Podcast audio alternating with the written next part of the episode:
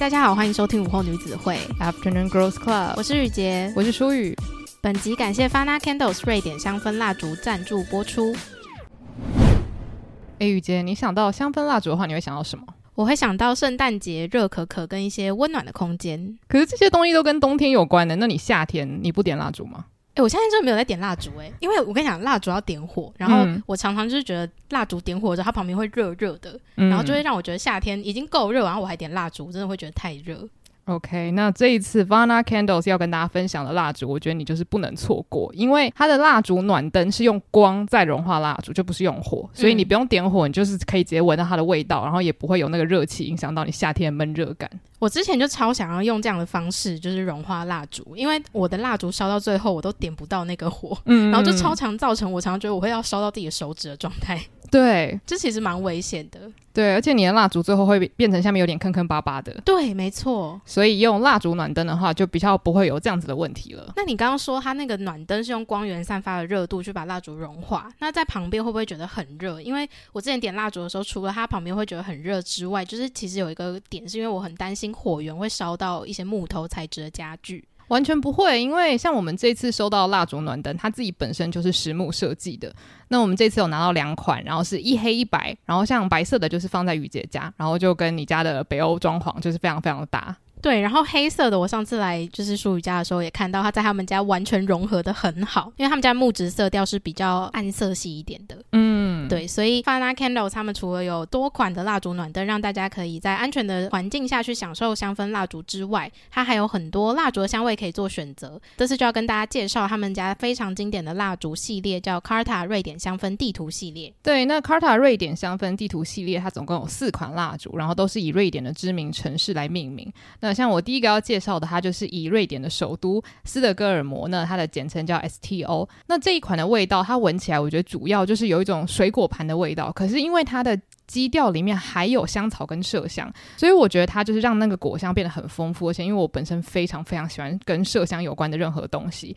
那因为它带有果香，我就觉得很适合放在客厅，让所有的人来闻。这个味道呢，就是我放在客厅，然后我回家，我还没有打开家门的时候，我就已经闻到蜡烛暖灯散发出来的淡淡果香味，就是会让全家人的心情都非常好。那我这边试用的是以哥德堡这个城市命名的蜡烛，叫 GOT。那它的味道闻起来就是一个很丰厚，然后偏甜的花。花香味，那它的基调主要有主打花香味的香氛，很常使用的金黄香木跟琥珀，那再加上前调的百合跟中调的玫瑰香味，所以搭配起来是一个圆润不刺激的微甜感。我不知道这样讲有没有具体，因为我觉得闻起来就是会让鼻腔充满一种很厚的香味。嗯，对，就不像是有些香味是一种淡淡的清香感这样子，所以它会让我想到就是。穿着碎花裙，带着野餐篮，静静坐在草皮上面，享受春天温暖微风的感觉。所以我自己觉得蛮适合在下午你吃甜点的时候，可以看着傍晚的夕阳，或者是远方这样子很放松的一个时刻。那像我下一个要介绍的是马尔默，那它的简称是 MAL。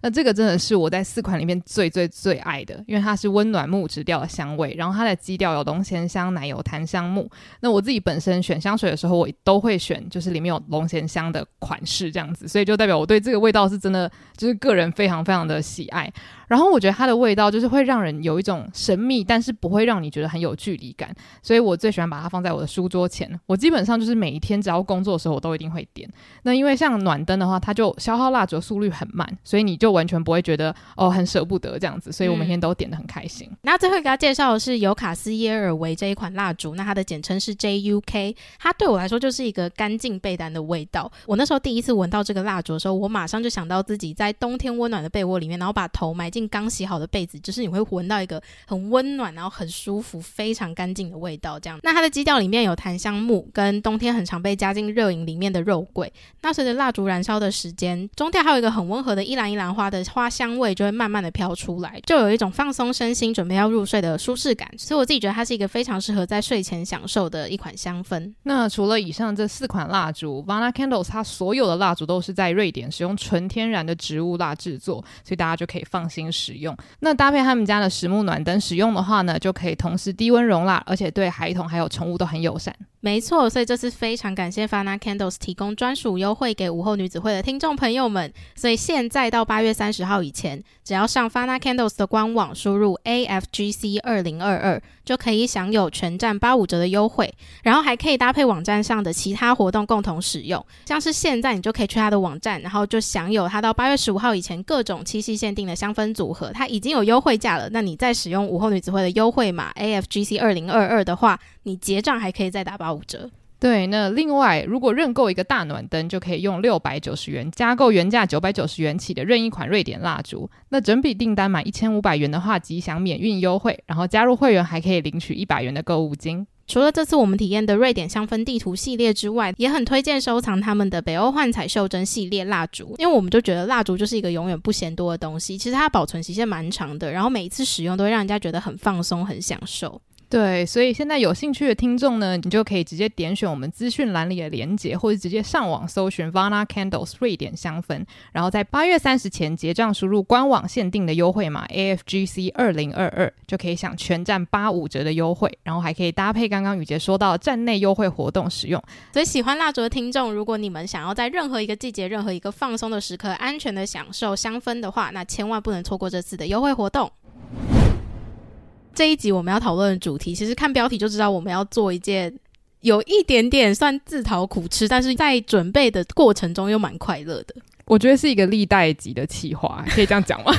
就是我们自己耗费了很多时间的历代级企划。没错。那其实会有这一集这个主题的原因，是因为前两个礼拜 Netflix 出了一款珍奥斯汀的改编作品。对，是劝导的二零二二年版本，嗯，然后女主角是达科塔强森，就是大家看到那个卡斯的时候，就想说天哪，我要看，嗯，结果我们俩看了之后，都有一些自己的小心得。对，因为说真的，珍奥斯汀的作品常常被翻拍，所以其实你已经胃口可以说是被养的有点大了，就是你什么东西大风大浪没看过，所以你就会想说，哇，那他这一次找了这么多，算是让人蛮期待的演员，然后又感觉好像他们有想要带入一点新的观点，所以你就会想说，哎，这一次你是不是会被惊喜到？殊不知是惊吓啦，我觉得。对，我们其实，在会员单集里面已经讲了非常多他的坏话，所以今天就不跟他就是着重介绍这一部，但总之就是因为我们看到了 Netflix 改编。的劝导之后，就突然间想到说，哎，那珍奥斯汀最有名的作品《傲慢与偏见》也是一个被改编非常多次，但是每一次都还是有一些小惊喜的一个算是主题。嗯，对，所以呢，我们就决定说，哎，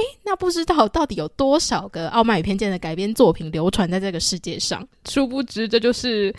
甜美的噩梦的开始，对，就是一开始我们就想说，会能有几部我们听到的很经典，就那几部吧。结果就开始到处去看网友搜刮出来的介绍，却发现天呐，开始超过十部、十一部、十二部、十三部、十四部，对，所以就开始无限繁殖。其实我相信，其实欧洲搞不好很多翻拍，我觉得应该超多。还有就是我们没有把书本放进来，书籍应该非常多。没错，对，所以今天的这个主题呢，其实就是一个我们看了所有张奥斯汀的改编。编作品，所以你不用看，让我们来告诉你哪一个最深得我心。真的，而且我真的敢保证，里面一定有一两部是你真的这辈子从来没有听过的。那这一次我们的标准呢，就是除了会稍微介绍一下这个改编作品在做些什么之外，我们还会根据三个算是评分标准去给分。那一个就是改编分，然后一个是剧情本身的分数，还有我们个人喜爱的指数，这样子。对，没错。那我们的满分是五分，对吧？对，就是每一个类别的满分都是五分，然后最后总结出来的一个总分，我们会分别颁出最佳改编奖、最佳剧情奖以及最受个人喜爱奖，就是我们可以各挑一部。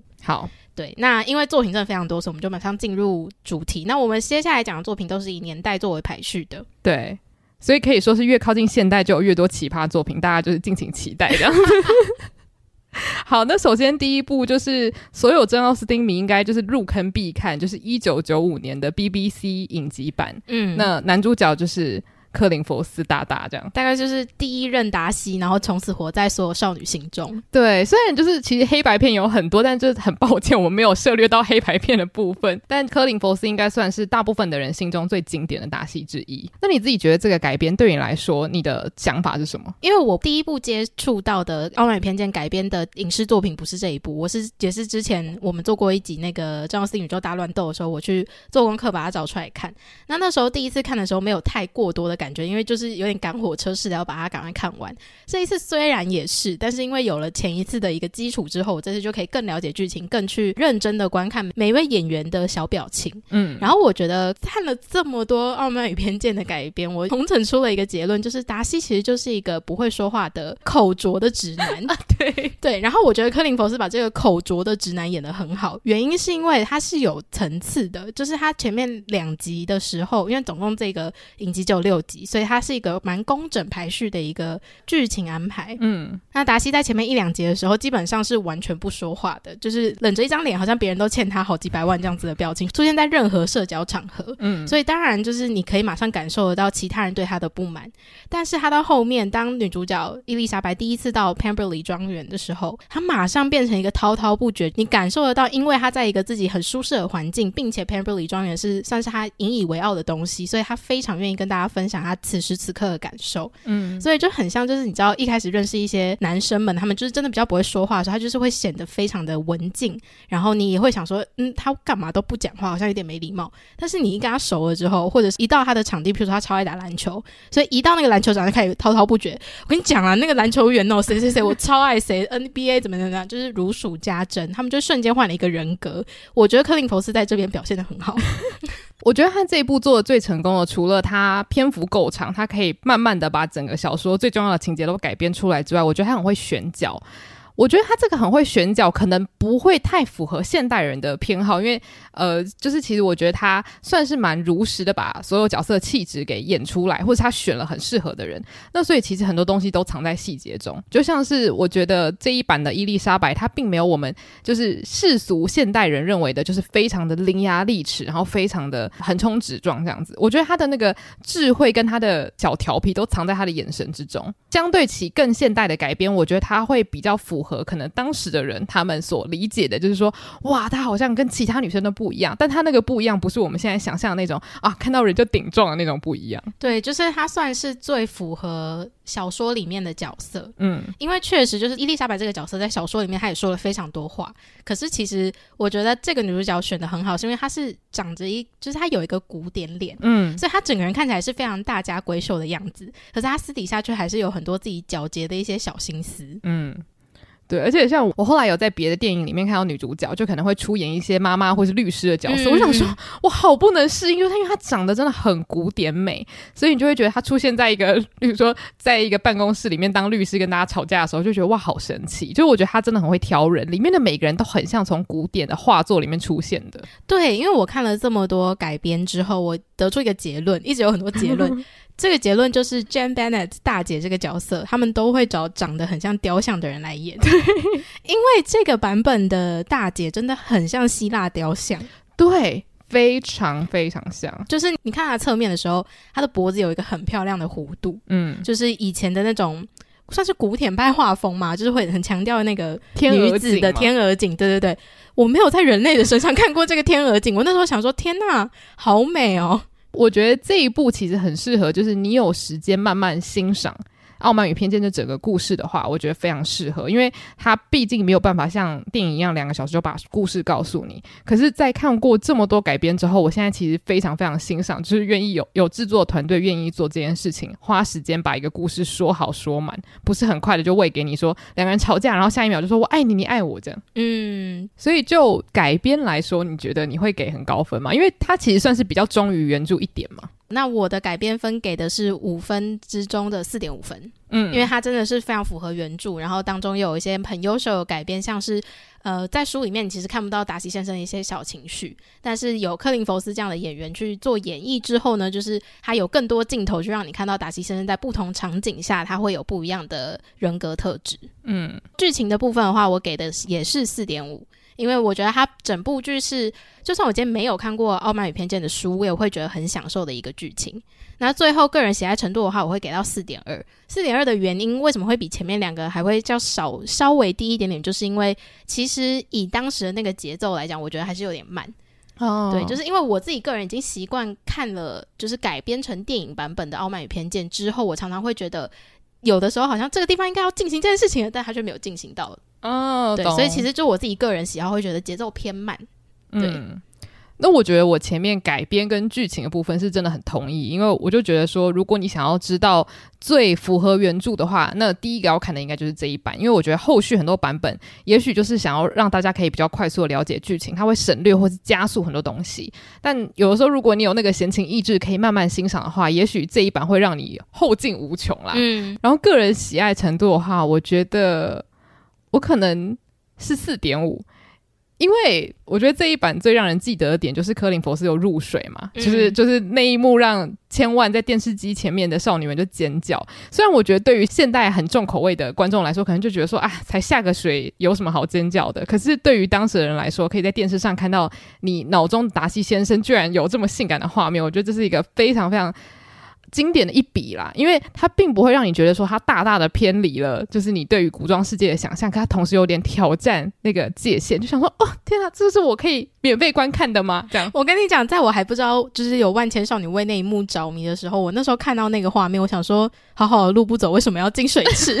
因为他那边很突然呢、欸，就是其实很突然，他骑马骑骑，然后旁边也没什么，他就只是镜头转到了那个 Pemberley 庄园看一下，然后我想说，可能是要表达他到家的那个心情嘛，就没有，他就突然下马，然后开始走向那个湖。就是那个池塘，重点是因为那个天气看起来没有很炎热，然后我想说，那他下水的目的到底是什么？就是我有点太过认真去看待这个行动，就导致其实到后来，我想说什么意思？他我觉得他的目的就有点接近总裁莫名其妙洗澡。对对对，没错没错，对，所以我觉得这一版他除了就是很重的原著之外，就是我觉得编剧这个小巧思，我个人是很欣赏了。嗯嗯嗯，对。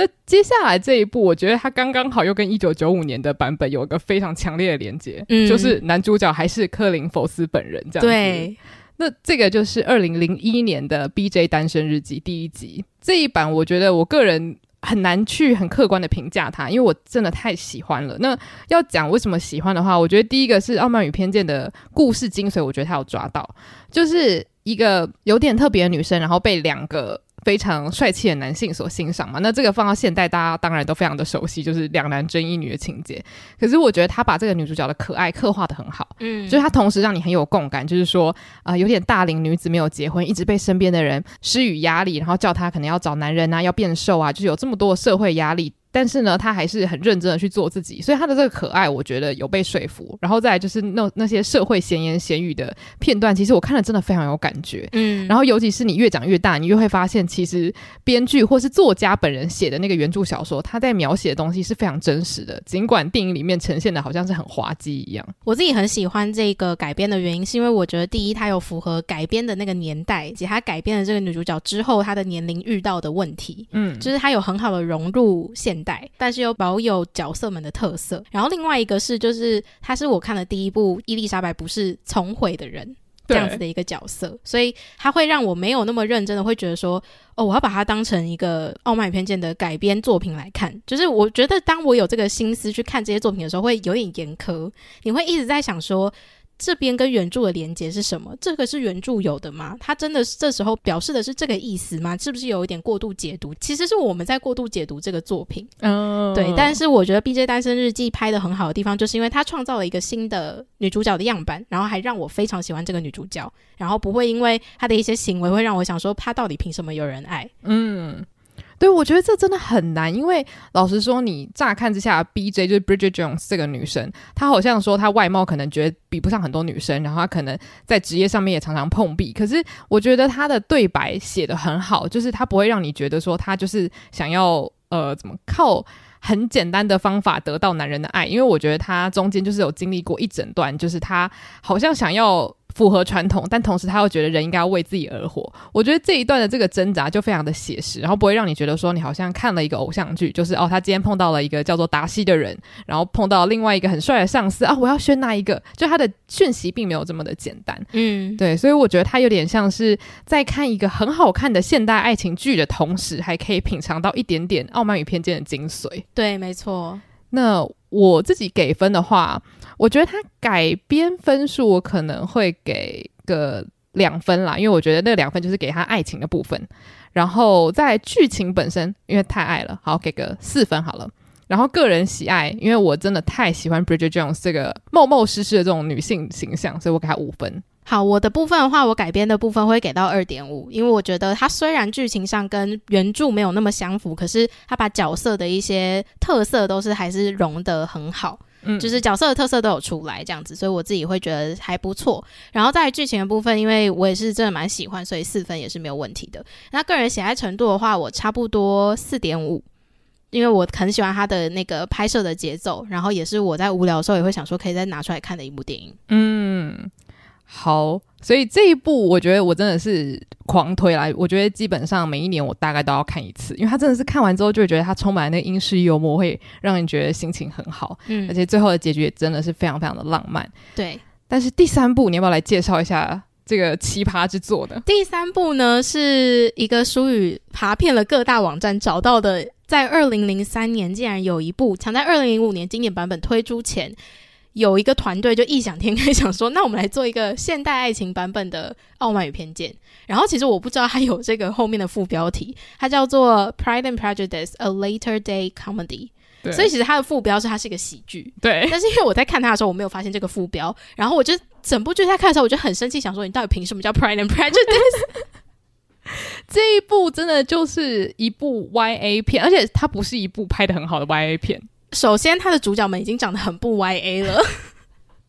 对，他找的演员年纪偏大，对。可是他的剧情拍摄非常的像是要给十三到十五岁的人看。对，然后他有一个特别的改编，是改编在他把呃 Bennet 一家人本来是家庭嘛，他把它变成是一群住在一起的室友。嗯，对。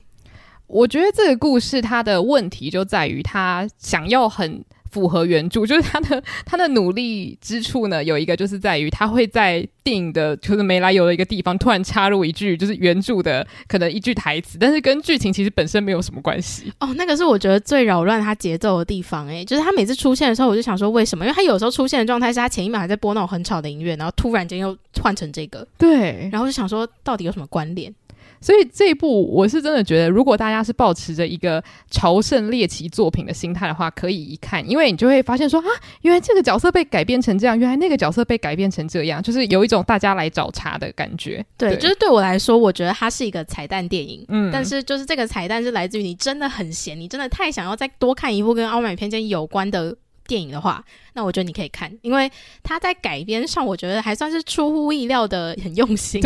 就是他有改编很多经典的场景，那那个经典场景就是会像书宇刚刚讲的，有种大家来找茬的彩蛋感，因为你就是会想说，哦，原来这里他是这个人，哦，原来这个事件是那个事件，就是其实在拼拼凑凑的过程中是好玩有趣的，但是他整个剧情就是。非常的不顺，就是像刚刚提到，还有那个突然插进来的一些书中的语句嘛，这就已经有点断掉它整个节奏。然后还有就是很常会出现，我不懂为什么这一就是这一幕怎么发展到这一幕的。对，我会想说，诶、欸，我刚有漏掉什么吗？然后往前看，没有啊，那这边是什么？我觉得他唯一做的好的地方，就是他找了一个还蛮可爱的英国演员来演达西先生。我想说，就是英国人是不是只要卷发就是一个 卷发帅哥，就是一个王道啊？真的，因为他头发超卷。然后我一看到他，我想说，好啦好啦，我原谅，我愿意，我愿意这样。对，我想说，怎么样？是因为那个克林佛斯版本的达西太令人印象深刻，所以大家都要卷发吗？可是因为他的英国腔确实蛮蛮令人讨，就是蛮令人喜爱的。对，所以我觉得男主角这部分可以稍微加一点点分数，嗯、但是呢，他有一个惹怒到我的地方，就是他因为剧情铺陈很不够嘛，所以他就有点没来由的又开始大大三角恋这样。对，没错。然后你就会想说，等一下你们根本就不认识，你们在抢屁抢，你们到底在生气什么？然后我就会越来越就是对女主角完全无法谅解，你知道吗？而且因为我看不懂，就是。我觉得有点可惜，是因为其实《傲慢与偏见》其中一个好看的原因，是因为达西当初的傲慢是来自于他对女主角的家庭背景的不满嘛，就是他觉得跟我是不同人这样子一个感觉，有点像他的他在批判他的家庭。可是今天他把这个家庭的因素拿掉，变成室友之后，我就觉得没有什么好特别批判的。啊，对，就虽然说室友情谊确实很多时候会发展成像家庭那样子很重要的感觉，但是我不觉得那个会足以构成就是让男主角。会觉得这个女生是跟我离得很远的一个对象，没错，嗯，所以我觉得这是可惜的地方，就是他改成室友会让可能原住民觉得说哇，这个有点创意，可是他衍生出来的问题就是接下来的角色动机又开始变得非常的不合理，对，你就会想说他们的关系没有那么紧密的话，为什么会有这么多事情是围绕在这些人身上的？嗯。嗯。所以我觉得我很期待我们两个给的分数，因为像改编的话，我觉得基本上我看在那个编剧的诚意，我给他两分，好多哦，等下给一分一一点五，好，我给一点五，好，改编的部分我给一分。哦，好，我觉得那个惊喜感有，但是它整个剧情还是变得乱七八糟。呃，对对对，有点像是老师出一个作业，就说请写一个现代故事，然后要融合傲慢与偏见，然后那个同学可能剩下三天，但他很努力，他不一定有努力，他就只是很着急要赶快把作品赶出来。对对，剧情部分我给一啦，因为真的是不怎么样。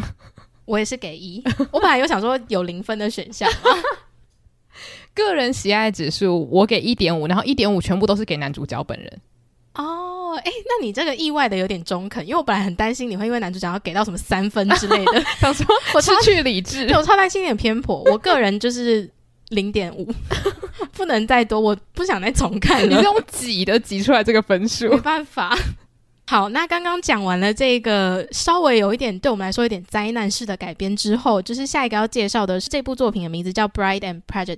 是二零零四年推出的，然后它的改编的重点就在于它把女主角的家世背景改成是印度家庭。对哦，而且达西先生是美国人，没错，所以是达西先生是美国人，然后女主角的家庭是印度家庭，然后 Mr. Bingley 是一个英籍印度裔。对，没错，对，所以这可以说是跨越非常多国家的大制作。没错，没错。然后我必须要说，因为我本人就是非常喜欢看歌舞片，虽然我对宝莱坞的涉略不深，嗯、可是就其实我每次看印度片，我都很期待他们会唱歌跳舞这样子。所以我觉得这部片，因为它是好几个国家联合制作，所以它就是有融合宝莱坞的一些精髓，可是它有加入一些可能常常看欧美音乐剧的人会理解的一些元素，所以它的歌曲其实有很多都是英文歌。对，我个人是觉得都还蛮好听的。我觉得很像。迪士尼，哎、嗯，就是其实我后来看到后面好几首英文歌，首先很好听，然后还有它的整个剧情安排，突然到那边唱歌的时候，我就想说，哎、欸，这是我第一次看到，如果《傲慢与偏见》真的以迪士尼动画的方式呈现在荧幕上的话，我可以想象是什么样子。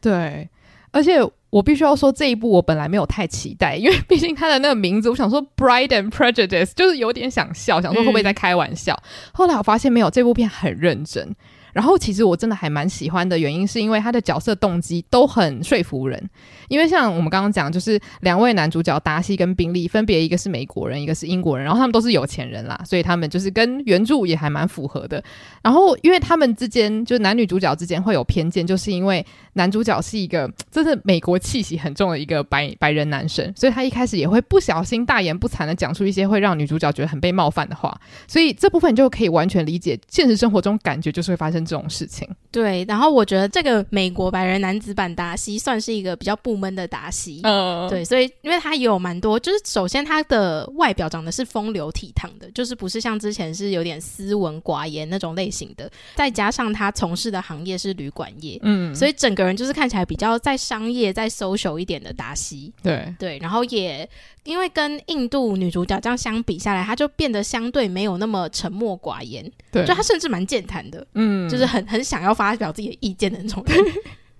然后我觉得像女主角他们一家人的改编，我觉得也都还不错。嗯、然后像我本身真的还蛮喜欢女主角的，就是因为他们那些现代女性的样板，我觉得我会蛮有共感，是因为其实印度。和亚洲很多国家都一样，就是相对来说家庭的观念很重嘛，所以其实像呃在印度会有很多这种团体的婚礼啊，然后大家可能会讨论说啊要把女儿嫁出去这种事情，我觉得都很可以理解。然后像女主角可能跟妈妈或是跟其他人在讲说，诶，印度的文化还有年轻人的文化差在哪边的时候，我也觉得哦，就是都。不会让我觉得说好像是硬为了要呼应《傲慢与偏见》所做出来的这些台词改编，我反而会觉得说它其实还蛮能够融合，就是美国跟印度文化之间的一些冲突。嗯，对，所以这部分我真的是看的觉得蛮开心的。嗯，我觉得它改编很好，就是因为它把那个《傲慢与偏见》的这个因素是放在两个国家跟两个文化背景上的差别。嗯，因为确实就是在。很多地方会发生偏见，就是因为文化上面的不理解嘛。嗯，所以当这个因素再加上去之后，你就完全不会觉得这两个元素是很冲突的。对，嗯。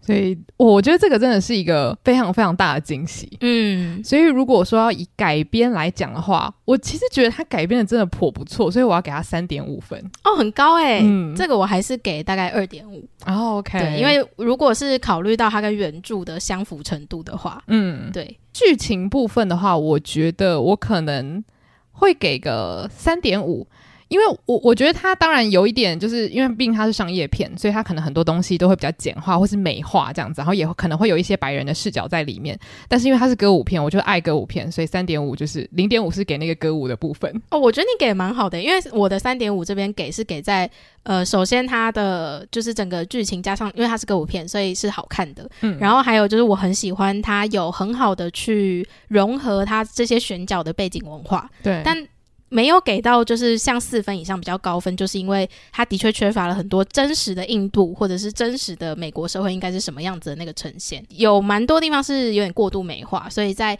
角色设定上面，它有一些台词会让我觉得没有那么有说服力。嗯，就是因为像女主角她在里面是被描述，其实也在印度看起来就是一个也算是富家千金啦，但是她又会有点义正言辞的跟呃美国男主角说，就是你看到的不是真的印度，可是我在看这部电影的时候也会觉得，但是你给我看的也不是。真的印度，哦，对对对，所以这是一些小冲突的地方，会让我觉得它的剧情上面好像可以做得更好，嗯，所以我会给到三点五分。好，那哎，个人喜爱部分我是真的很好奇，嗯，你你有给三分以上吗？我也是给三点五分，我觉得我自己也会给三点五，嗯，然后天哪，那这样子，我跟你的喜爱，我现在觉得你好像是一个评分很严格的人。我真的本来以为你会给他五分之类的，没有，嗯，其实我刚本来有考虑要给他四分，嗯，可是因为我觉得他剧情方面美化的部分太多了，所以我还是要小小扣一点分数。哦、但是如果你叫我重看，我非常愿意，嗯，对，所以这部分我是很快乐的给了三点五这样。OK，对，那如果邀请你再重看，你会愿意吗？我可能要考虑一下，这是一个我要真的确定好，我今天没事干哦，然后我，我有点怀念他的歌，可以看一下。我跟你讲，我现在还记得他的歌，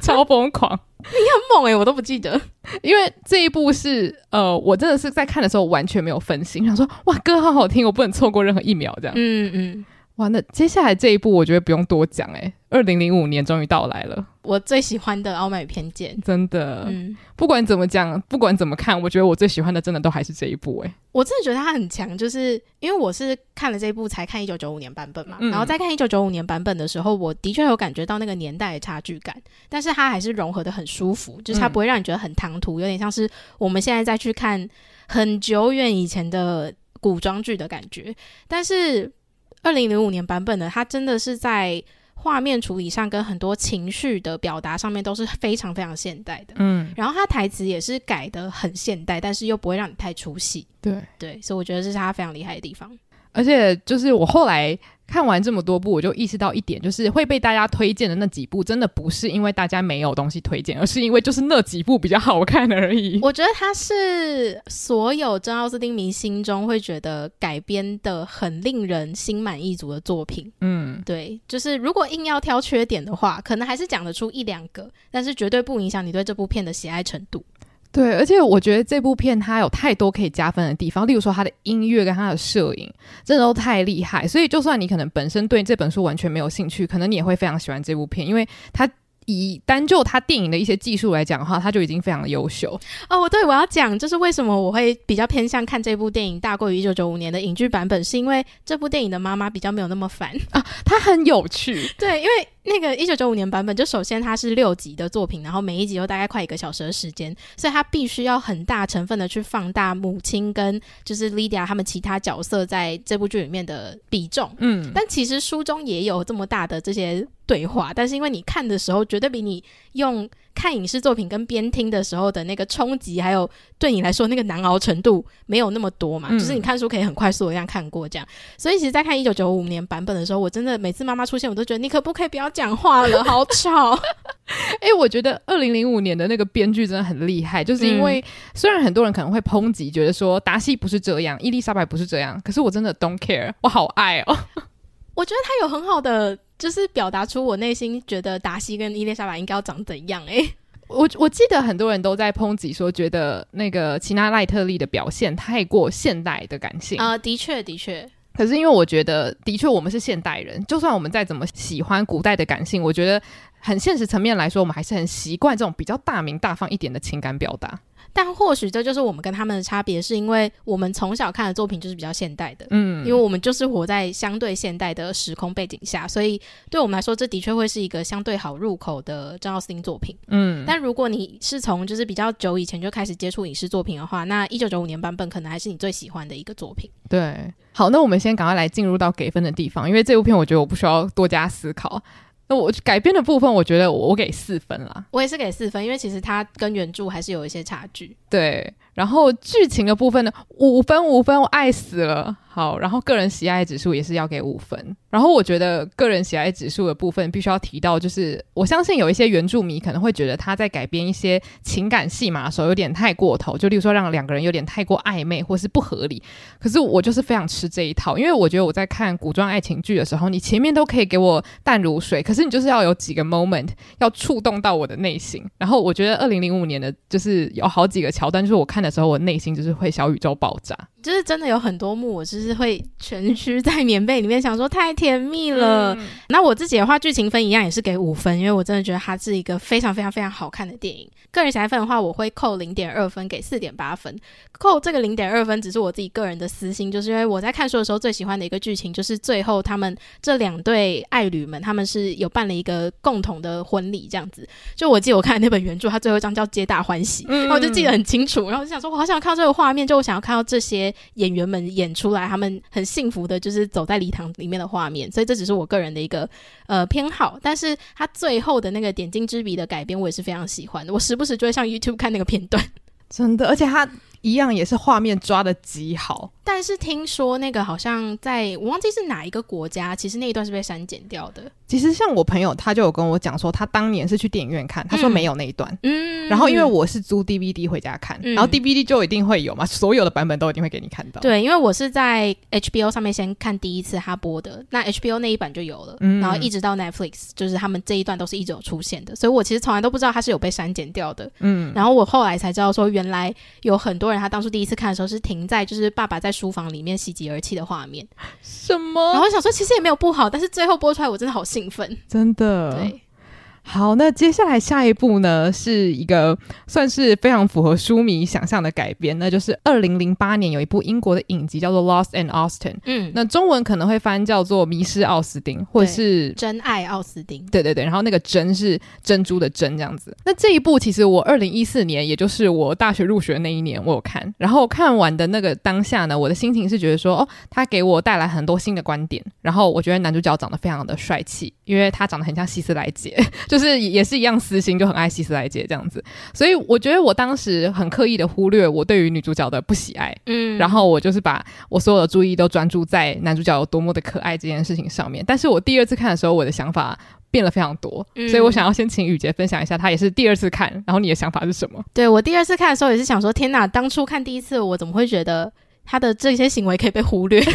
因为我觉得你第一次看的时候，确实你会更着重在找出一些他跟原著之间的连接。嗯，所以有的时候因为你太认真在找寻这些改编里面的小小的惊喜，所以你就会忽略很多这个角色上面他的安排有没有合理这件事情。那第二次看的时候，因为我已经知道他会发生什么事情，所以就比较放松的情况看之后，就觉得更可怕。因为女主角呢，她就是一个。不太好的人，因为这部影集它的这个改编设定就是改编在女主角她是一个现代女性，然后她穿越回到了珍奥斯汀的这个书中的故事，你就把它想成珍奥斯汀版本的《步步惊心》，所以就是一个真实世界的女角色，然后进入了一个虚构的书中世界这样子一个故事。那因为对她进到这个穿越的过程中的时候，她就会一直有一种。他是 Miss Know It All，他什么都知道。嗯、这件事情应该要如同书中写的那样发展，他不容忍有一些差错进行。可是他这个人本身就是一个差错，他就是一个不应该出现在那里的地方。所以你已经造成了这个蝴蝶效应了，然后你还一直试图要就是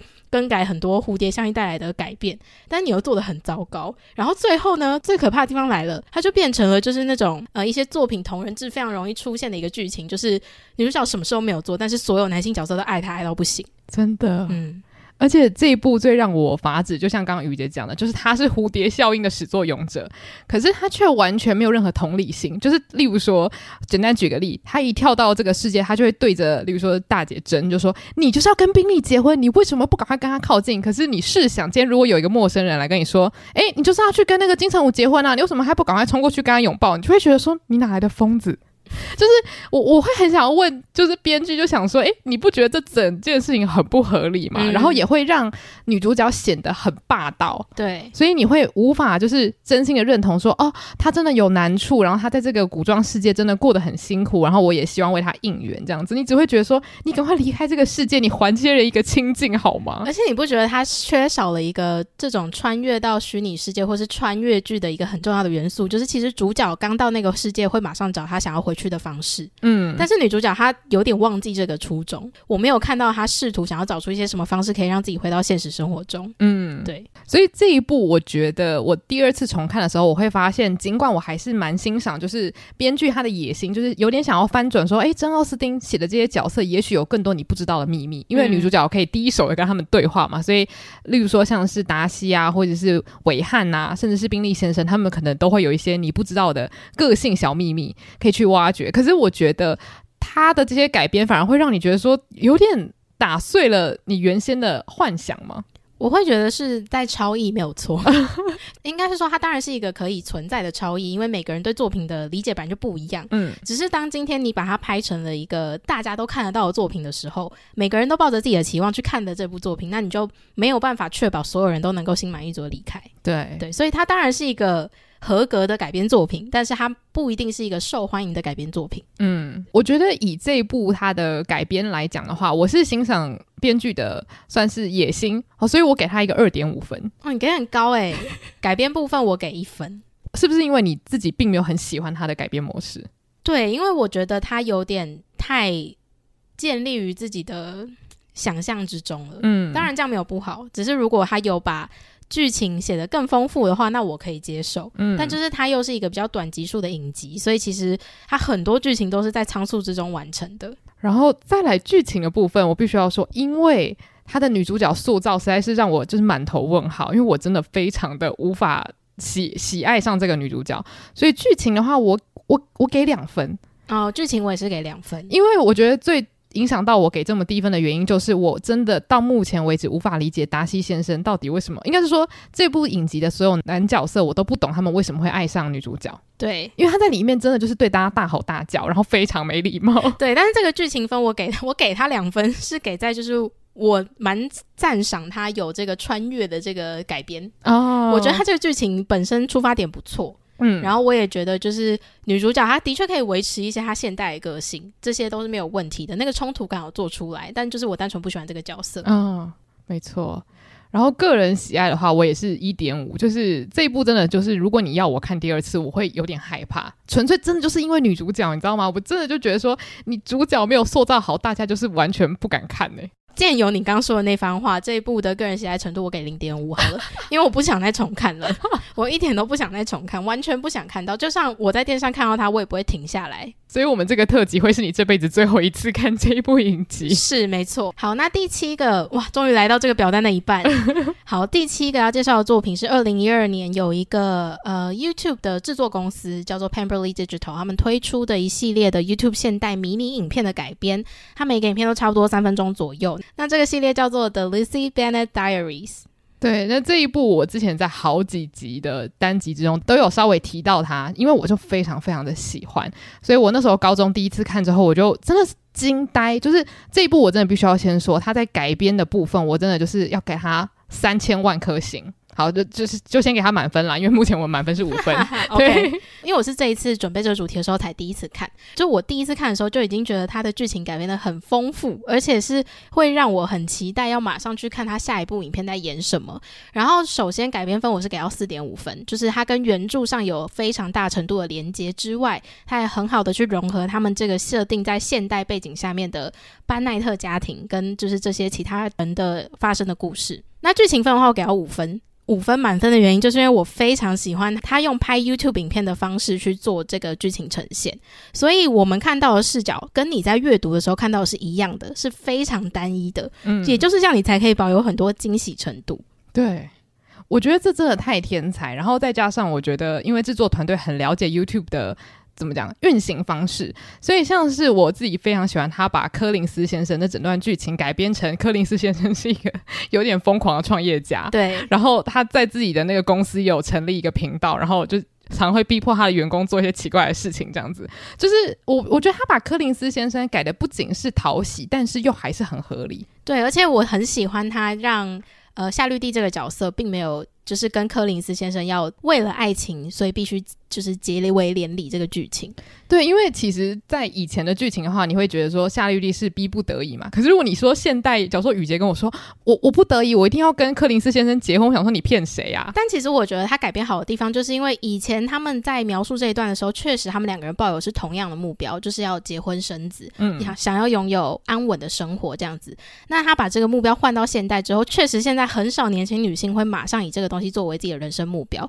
所以他就是把它改成他们两个人。对于事业的目标是一样的，这个方向让我觉得很喜欢。对，所以我觉得这个部分也是会让我把改编跟剧情的分数都给五分的原因，就是我几乎挑不出来任何我觉得无法理解的部分。嗯，然后演技部分我真的觉得很好，就是一开始你会觉得说，哦，他们好像真的就是一般人在说话啊，好像就是 YouTuber 这样子。可是越到后面比较重情节的地方的时候，你就会发现他们那个演技真的是厉害到会吓死。对。尤其是演莉迪亚那个演员，我非常非常喜欢他。我也很喜欢他对莉迪亚的改编，就是莉迪亚那个事件的改编。因为其实我们在阅读的时候，我们并不了解私奔这件事情对当时社会来说真正造成的困扰，或是真正造成的灾难是怎么样的。但他把它用了一个很好的改编，然后让你非常能够理解他到底面对到什么样的问题。嗯，对，所以这个我也很喜欢。那个人喜爱程度的话，我也是直接给满分五分。就是像刚淑宇讲的，我觉得他选角都选得很好，因为宾利好帅，超帅。宾利，而且这个应该算小暴雷吧，反正就是宾利他把他改编成一个亚洲人，然后他叫病，然后他姓李，所以是宾利这样子。对，所以这个的话，我真的是很推荐大家有机会的话，一定要去欣赏看看。没错。好，那因为我们在录制的过程中，突然发现一次十四部会讲非常久，因为每一部我们都有好多话想说，真的。而且我现在想说，我们是不是可以直接把这个表格弄成一个云端的表单？大家如果想看的话，可以直接就是上去看看这样子。可以，我也很好奇大家的评分呢。对，但大家还是直接开放让大家编辑。我们直接建立一个张奥斯汀改编作品数据库哦，可以耶。对，总之大家可以等我们就是两集上下结束之后呢，我们就会把表单释出给大家。就如果大家你想要花一整个，例如说暑假，然后马拉松式的追这十四部的话，我觉得就可以。可以。那因为我们上一集讲的，毕竟这是照年代排序，所以我们上一集讲的作品是主要是在一九九五年一直到二零一二年的作品。